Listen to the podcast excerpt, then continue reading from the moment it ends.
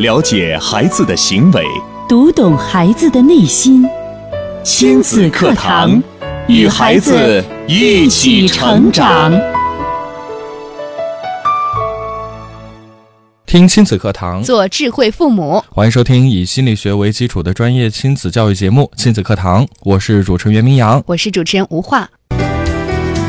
亲子课堂近日关注：新年送给自己和家人一份礼物。主讲嘉宾：亲子课堂创始人、亲子教育专家迪兰老师。欢迎关注收听。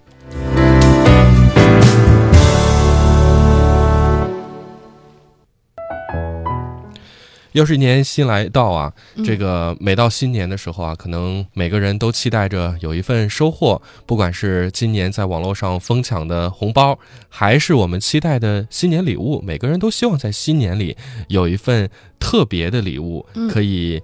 呃，送到自己的面前是。那今天的主题，新年送给自己和家人一份礼物，是一份什么样的礼物呢？嗯，我们今天也请大家跟大家分呃，跟我们来分享一下，您在新年里有没有送给别人，或者是收到什么样特别的新年礼物？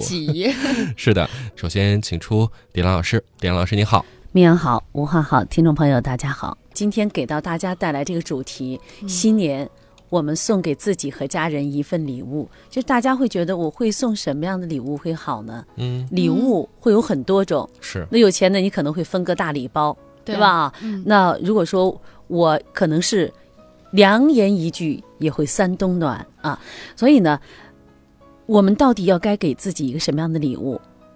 我们回顾一下过去这一年，在展望新的一年，我们有什么可以给到自己？我跟随亲子课堂一路走来。我会给自己一个满意的答卷，又开启到新年当中新的一篇。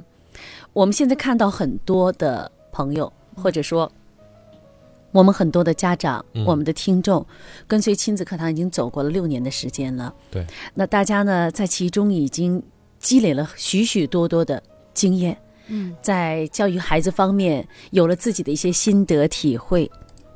呃，我们也知道有些话该说，有些话不该说，有些事情我们应该去关注，而更多的时候我们应该去忽略。嗯，但有的家长还会讲，可是我们真正到了一些实操的时候呢，就很难去掌握它的度。就比方说，我们每到佳节的时候，与家人团聚，嗯，那我们都知道呀。离开家庭很长时间呢，特别是远在外地的游子哈，嗯，要要回家了，见到我爸爸妈妈了啊，我心里就升腾起来那种很温暖的感觉。回到家里，在这个假期里，我们有更多的时间可以相聚在一起了。对，在家里可能就人一多，呃，琐事也多了，天天在一起了，然后由于一句话呢，可能就会产生一些局语和磕磕碰碰。你可能给爸爸妈妈带了一份新的礼物，哎，老爸，我这回给你带来一个 Plus。给你了，嗯，可以吧？这礼物不错，不错啊。然后老爸就怎么都玩不会，这这你这你带的什么？我我不会玩啊，这转这玩不转呢？对，来我来教你怎么怎么。其实我还不会，一会儿又过来问，一会儿带 plus 的那位情绪就上来了，会不会？会？你说多长时间你还不会？嗯，跟你说了一万遍了，这话是在嘴边吧？真是这样。本来就是一个非常喜庆的时刻，嗯，可能由于我们按耐不住，情绪的控制不好，就可能让这个氛围受到了影响，嗯，对，哎，我们跟孩子有了更多的时间在一起，哦，听亲子课堂啊，孩子上学了，他说啊，太好了，可以跟孩子在一起了，然后放假了，天天一回到家就看见他在那玩电脑，一回到家就看到他在外边跟小朋友在一起，怎么都叫不回来，嗯，哎呀，不愿意写作业，然后这个火就。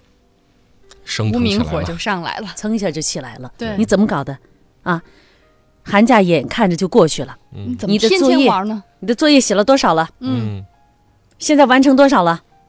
你看看旁边人家小明，我看见他天天每天人都在写。嗯，你看你现在到现在快开学了，现在还才动了一一页没有。哎呀，你会觉得这个距离马上又。拉远了，又拉远了。嗯，哎，我们经常会，刚才我说到了“良缘一句三冬暖”，就是我们往往对外人的时候一见面就是“哎，恭喜啊，嗯，恭喜明阳，恭喜文化啊，祝福你们新年快乐，事事如意，财源广进，事业有成。”追啊，这样，哎，谁谁谁，呃，王老师、张老师，嗯，呃，李叔、二大爷，哎呀，我们这种祝福就在嘴边就会出去了，很和睦啊。可是，一回到家里的时候，我们就往往卸下来这样一个好像紧绷的这根弦一样。嗯而有的时候就大家会很，呃，不理解为什么我们可以对外人总是表现的彬彬有礼，可是回到家里呢，对自己的家人的时候，就把这些远远的抛在了后边。而且我们还往往会打着一个“我为你好”的这样一个旗帜。对我咋不说别人呢？就因为你是我的家人，你是我的孩子，你是我的另一半，所以我才说你呢。是的，这就说明呢，有两个方面需要我们去考虑的。第一点，我们有没有考虑到家人对我们的包容？当我们颐指气使的时候，其实是我们的另一半，是我们的孩子，是我们的父母，他们在退让，嗯，他们在包容我们的坏脾气，我们的这种忽然是风，忽然是雨的情绪，这是一个方面。另外一个方面呢是什么？我们来向内心去深省一下。既然新年开启了，我们就防微杜渐吧。嗯，我们先去对内心看一看，是不是你的内心在作祟呢？嗯就是我们对家人的期望值是不是太高了？嗯而我们希望我们带来了个 plus，希望我的爸爸马上就要学会，嗯可是你已经忘记他已经七十岁了。嗯啊，虽然说这是你的一份孝心带来了这样一个这么时尚，希望自己的爸爸和时代进行接轨，但是你毕竟要看到父母年事已长了，那么你能不能够耐心的去听一听他们，耐心的去给他们进行一些讲解呢？对，生活中不仅仅是这些，还有我们和自己的另一半相处的时候。嗯，所以在新年里，我想呢，送给大家的第一份礼物就是免开尊口。免 开免开尊口，尊口，这是自己送给自己的礼物。如果你不可以说出好听的话来，嗯，那你就不要说，因为你的情绪在内心流淌的时候，你张嘴就有可能会伤人的。所以控制住自己的嘴巴不说，真的非常难。当你说不出来好听的话的时候，或者我们说吧，当你说不出来好听话的时候，嗯，你就免开嘴口、尊口，嗯，或者说你在内心当中有这样一个想法，就是当你说出口这句话的时候，你先去判断一下这句话，它是不是一个好听的话，或者它是不是一个正能量的话，因为我们现在很流行正能量了。对，哎，你会看到这句话，它会不会有杀伤力？嗯，刚开始做的时候会有困难，因为我们已经习惯了张口就来，嗯，啊，就像刚才子一样。刚才你们两个两位主持人在说到那个我们经常说的话，你真笨，怎么这么笨呢？这么长时间都学不会，这个是生活当中太司空见惯了，见的，它根本就不用你去思考一下。它就在我们的那个存储箱里，随时就可以拿出来调用，随时我们就可以拿到它，利剑伤人的。对，所以呢，第一个礼物送给我们自己，免免开开尊尊口，口不好做到是吗？挺难的。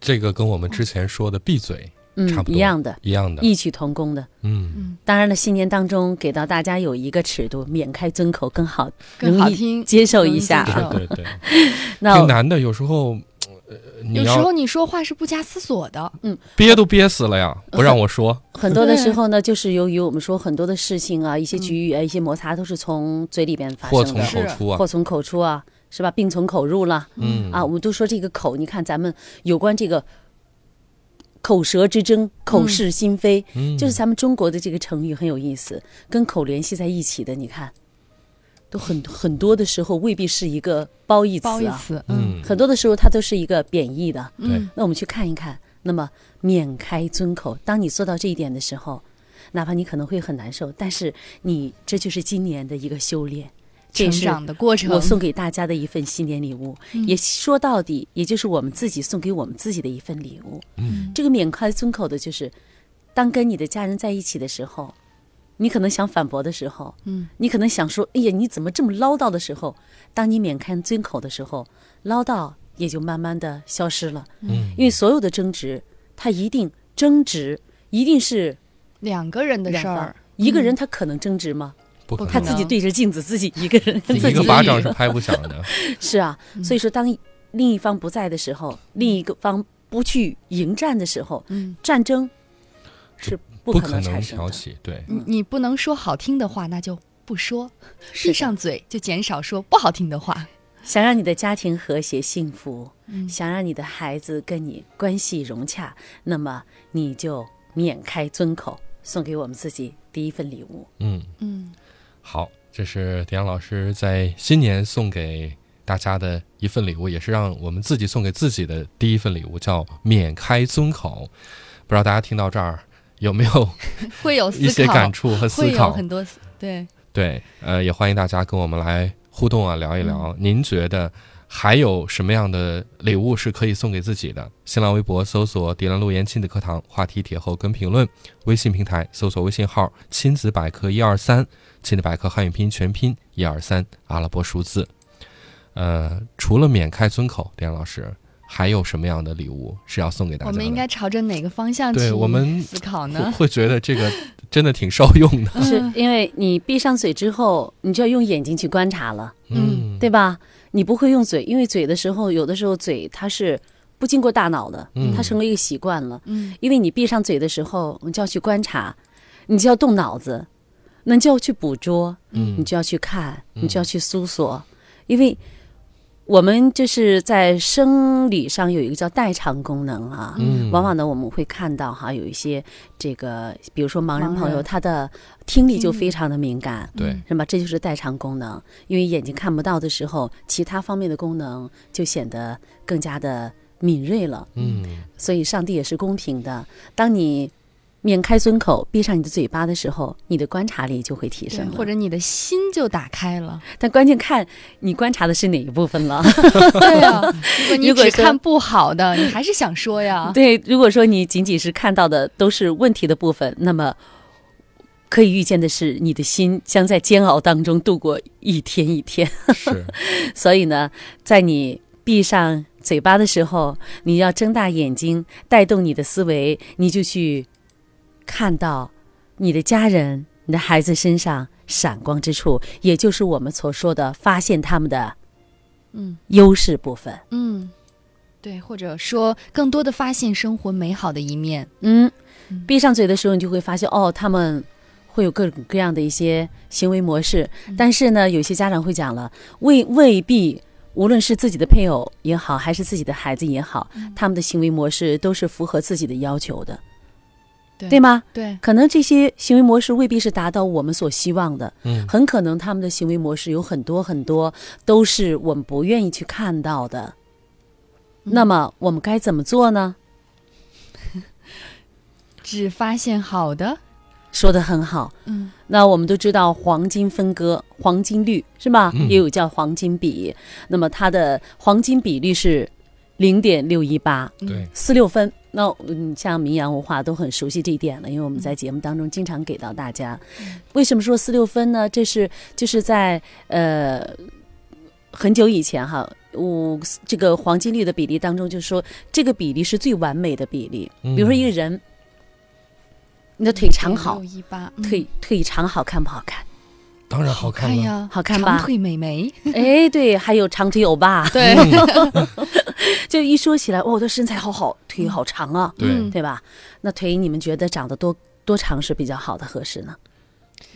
如果这个人一米六的话，如果他的腿就站到一米四，那脖子以下就就开始就是开叉了，腿是吗？胸胸以下都是腿了，哎呀，就有时候大家会调侃这一点。如果说一个人就像吴话刚才调侃的一样，如果脖子以下都是腿，嗯，这人你们会看起来，好怪呀！这是个这是个怪人，咦哎，你想想一个人脖子以下都是腿，两条腿，然后上面架一个脑袋，哎，那就是说我们看的科幻片里的变种人了，对，是吧？对，所以你看，所有的他一定不可能腿腿再长，你再希望自己的腿长，你也不能要求他头下边都是腿，对，所以他一定要在合适的位置。这个合适的位置就是黄金比，就是四六，就是零点六一八。那么人生也是这样的，孩子、老公、老婆、爸爸妈妈、我们的兄弟姐妹、身旁的朋友，他都是四六分。嗯，四六分告诉我们是什么？人有六分长处就够了。嗯懂得满足啊，不要再苛求八分、九分，甚至满分了。对我们说这个六十分是及格，嗯，可能很多有道人理啊对很多人会觉得六十分怎么够？你得优秀。明阳说的很对啊。对，有的时候，如果说我们的孩子们回家说数学考了九十九，嗯语文考了九十八点五，我语文啊、语文考了九十八点五，嗯，英语还考了九十七。可是呢，我的物理考了二十分。嗯，你前面考的好不好？太好啊了。这么好，分数很高，咱是按百分制来算的话，哈，嗯，啊，非常好吧？家长会说，哎呀，会不会鼓掌？会怎么夸孩子？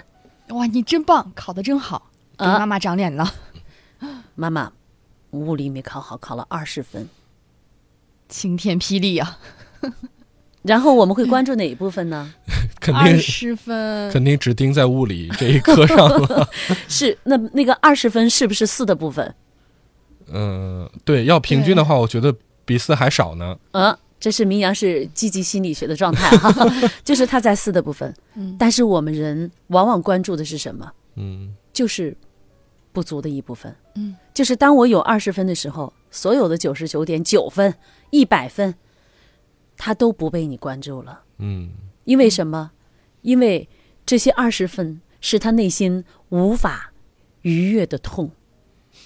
嗯这是我们很多的时候，就是我们有人就会说，如果按周正教授的说法来说，我们中国人哈，就我们的民族文化哈，让我说就是很多的家长呢，就是我们有一种潜在的意识，我们不能看到自己不好的部分，嗯就是我们不愿意看到，嗯嗯。我们以为我们看到了，别人都看到，其实你们家的事谁人去管呢？嗯，也可能在明明家是这样，涛涛家还会说，涛涛家会说，你看看人家明明。数学虽然物理考了二十，但是人数学九十九点九十九分，语文九十八点五分。是个数学天才啊。啊，人家什么什么什么，你看看你，你这门三十，你那门二十，你那门六十。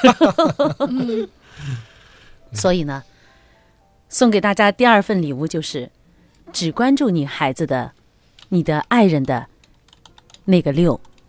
嗯，好，只关注你孩子或爱人的那那个个六。六，嗯，这是黄金分割 零点六一八。嗯好虽虽然说还有四哈，嗯，虽然还有四，四是存在吧，它不可能消失的无影无踪吧。对，对，但如果你一直生活在四里，你痛苦吗？嗯当然会很痛苦。很痛苦。如果你生活在六里边，你会什么呀？很幸福，你选择痛苦还是选择幸福呢？对，嗯，很明显了哈。是。好，呃，我们来稍事休息啊，在广告之后啊，接着回来跟大家分享到底，呃，这份礼物你有没有接收到？刚刚点老师送出的这两份礼物，你听到之后有什么样的感触？也可以跟我们来聊一聊。或者还有没有另外的礼物呢？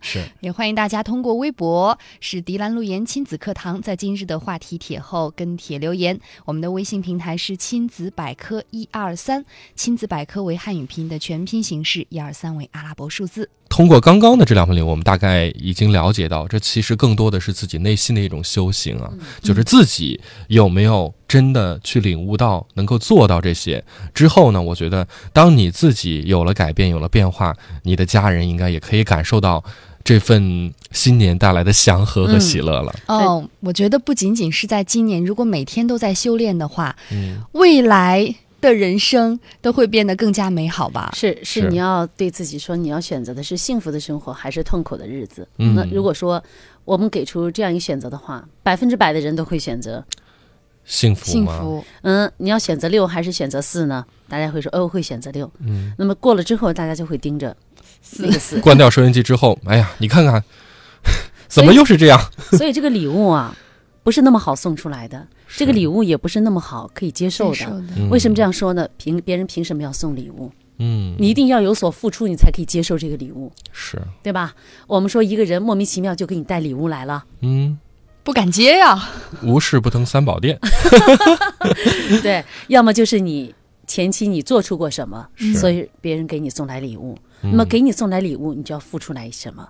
对，更何况你要想到这份礼物是引领你家庭和谐、幸福美好的明天的时候，嗯，这份礼物我们为什么不说这是一个什么鞭策呀？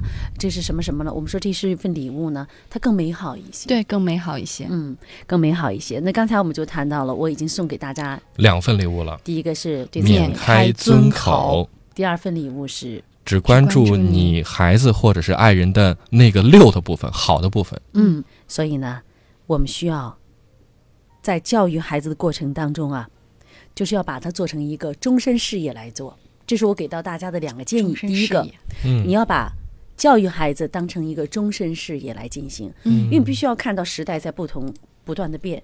去年春节的时候，我们依然会看春晚，对吧？大家还是其乐融融，大家依然会对春晚褒贬不一。嗯，但今年呢，我们依然是这样。虽然褒贬不一，今年我们还在看春晚，但是今年的春晚给我们带来了摇红包，然后呢，全家人一起摇。是有新鲜的东西的。你。是不是会觉得那会儿身上都特别累啊、酸呐、胳膊都快摇断了。然后那天晚上吃的东西也都消化了，那段时间一看见那个屏幕上出现那个摇摇的时候，你就开始摇，不管摇出来什么，还是个节目单也好，就是你会看到创新永无止境，对，时代一直在变，让你孩子也会也会在变，嗯，那我们也要跟上这个时代，包括我们的父母，是吧？他们也会在变化，嗯因为他的你要记住，母亲，你就是家庭幸福之源。当你在变的时候，你的男人会变，你的孩子会变，你的爸爸妈妈会变，嗯那你的六一定会被他们关注到。所以我刚才提到一个原则，就是终身事业，嗯把教育当成终身事业。嗯所以我记得很久，在亲子课堂开播之初，我们跟我们的专家们，包括周正教授、周红老师，我们在一起说到，都谈到我们要把亲子课堂做成百年百年老。店，嗯而事实是我们已经蝉联了郑州电台的两十佳栏目了，两届十佳栏目，是嗯收听率一直也在攀升，这是一个非常好的一个现象啊。对，那我给到大家的还有一个，这个也就是我要给出的第三个礼物。在我给出第三个礼物的时候，我要提醒到大家，也就是两个原则：第一个，要把教育孩子当成我们的终身事业，因为当成终身事业的时候，你会觉得自己在不停的进步，你每一天都会看到自己是一个崭新的自我。嗯也可能有很多的老朋友，跟随亲子课堂五年以来，他的成长，今天他说啊，嗯我已经成长了。然后我听到亲子课堂里，哦，还是那些啊，嗯，亲子课堂里面不可能会变，变的话它就不是亲子课堂，对，对吧？对因为教育的本质根，它的根就在这里的。核心就是这些。它的核心就是这些，所以有些家长说：“哦，我也听，我听着很亲切，但是我不会再常听了，因为什么？我已经拿到了，因为我的孩子特别好。我碰到了很多对这样的朋友，我们的老听众，嗯他说：哦，我们也在听，就觉得他是自己一个老朋友。我听到哦，还是这些理念。当我们看到更多的朋友在加入我们这个行列，嗯是所以呢，我要提醒到大家，第二个原则，教育孩子在于细节。细节。咱们经常说细节决定一切啊。嗯呃，你看啊，呃，以往咱们生活的时候，就是如果当你的，呃，你你很我们或者说二十年前吧，嗯，你很多人可能还没有住上复式楼了对，啊，上下层，咱们现在还有是大平层哈、嗯那个时候可能很一家好几口人挤在一两间房子里边，对，更别说自己有一个有书房、有茶室，还有静心室。现在有一些家里还要做静心室，对吧？嗯还要做一个茶室。嗯为什么注重细节了？物质条件越来越好了，生活好了，嗯，是吧？对，在我们的生活水平达不到的时候，我们可能鼻子呃就眉毛胡子是一把抓的。一把抓，嗯，我们教育孩子也是，过去大家会说那个时候哪教育过孩子呀？嗯生了那么多散养出去吧，嗯嗯，看都拉扯大了呀。泥里滚，泥里爬。嗯无论是小伙子、大小子、胖小子，还是小姑娘，大家都滚在一起玩尿尿尿泥儿。对，但是现在你会看到吗？小姑娘们在玩什么？芭比娃娃她会给芭比做各种各样的衣服，衣服，是吧？你会看到，就我当时看到，呃，绿岩的丫头，嗯。那她拿到了一个小她芭比，然后她她有一小包包，那包里边光芭比的衣服好多件呢、哎呀，啊，有礼服，还有热舞服，然 后各种各样的，有短款的，还有热裤。然后你会看到完之后，哇哟，小小芭比都已经穿的这么好看了，因为连她的小礼服都会有红的、绿的、白的、红的，嗯，就满足了小姑娘们她对于一个成为小公主的这样一个想象，嗯。是，什么都可以，就是我们的生活达到了。哦，你看我们现在家里边，你可以窗帘儿，你可以会随着季节你会换窗帘儿，对对吗？哎，春天我会换上淡绿色的窗帘，啊，夏天呢我会换上蓝色的窗帘，像海洋一样清凉。冬天呢，我可能会换上什么大图案的温暖的色系。嗯，这还是我们说到的，生活水平的提高，要求我们对细节也要求了。嗯那现在呢，我们的生活水平也提高了，我们对孩子的教育也在不断的有所要求，对自我的要求你要提高。我们不是说你对孩子的要求提高，哦而是对自我的要求你要提高。你要在细节处，我们喝茶有各种各样的杯，是吧？嗯，我会有琉璃的公道杯，我还有什么其他的什么瓷的、钧瓷的、汝瓷的，啊，各种各样的，你都会有要求。那么我们对孩子，你有没有对自己有要求呢？嗯，我也会要在细节方面进行提升。那就说到我要给出第三个礼物，嗯，对孩子的激励。就像刚才明阳和吴华所谈到的，就是我们在面对孩子，呃，做出一些成绩的时候，往往会说：“哎呀，孩子，嗯，你你真棒，真棒。呃，这是就在嘴边的，对吧？嗯就像我们说你真笨一样，他根本都不过脑子就出来了，是吧？对，就是你经常会说你真棒，你真棒的时候，你孩就孩子会免疫吧？会免疫，一定会免疫的。就是表扬你说的多了，这是属于表扬部分嘛，哈。嗯你说的多了，那这个孩子就产生免疫了。哎呀，就会说这几句话。说但是你说能够跟棒接近的词还有哪些呢？不多吧？好嗯，好，嗯强妙，妙，太棒了，嗯真出色。嗯 嗯，不同是吧？哈。对，你看，我们百分之八十的家长其实并不懂得如何去激励自己的孩子。嗯就是我们知道，哎呀，我我我知道对我的孩子，哎呀，孩子太好了。我还记得有一次央视呢，也就这个话题探讨过，说是一个妈妈呢看到了一个孩子，然后孩子吐痰哈，他一下就把那个痰吐到垃圾桶里了。然后家长就说我要认可孩子哈，既然认可孩子，认可他一就是就激励孩子嘛，激励他一切。然后孩子啪就把痰吐到垃圾桶之后，妈妈就拍着手在旁边说：“太好了，太好了，太棒了，太棒了。”啊，这个听起来是挺有趣哈，就是你要吐痰不能随地吐痰嘛，垃圾桶里那也是对的哈。嗯但是你该怎么样去说呢？这又是说到一个细节的问题了。当然，刚才我们是调调侃这个事情哈。如果我给到大家，呃，激励到底什么样是激励？嗯两位主持人，你们是怎么认识的？激励该是激？励还是去扩大孩子的优势部分吧。嗯嗯，还是关注细节。嗯，嗯我想这个所谓的激励，它一定是有所指的。对，嗯它就应该是像刚才一样嘛，我们说它是表扬了、对，啊，是认可，嗯是吧？大家都觉得激励应该是表扬和认可。嗯，那么如果说在其中的他们之间的关系呢，孰多谁孰少呢？表扬和认可孰多孰少吗？嗯，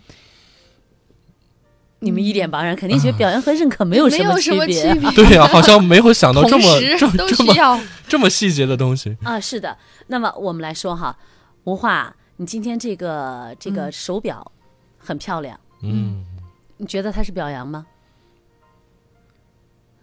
不是表扬吧？嗯，嗯，吴化，你这个口红染的特别好看，这个有点像，吴化，你这人真好。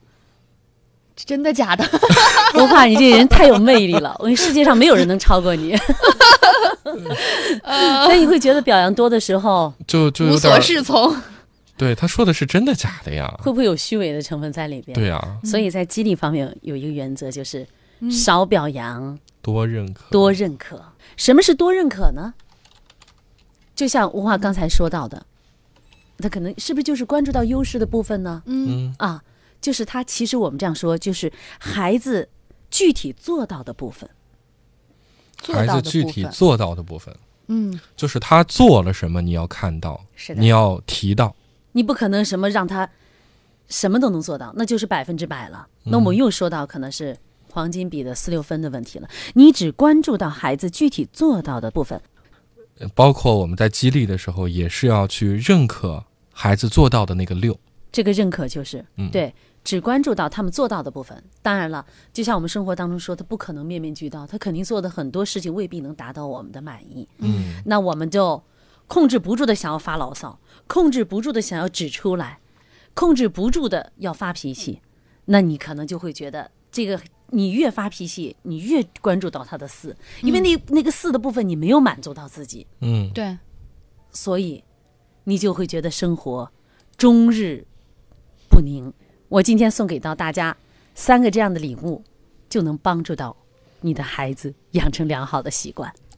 太好了！新年丁老师送给大家的三份礼物，你接收到了吗？看似这三份礼物是独立的，但我其实觉得都是一环套一环的。，对，嗯，嗯免开尊口，只关注你孩子、爱人、家人那个六的部分，对孩子、家人、爱人要多激励。是。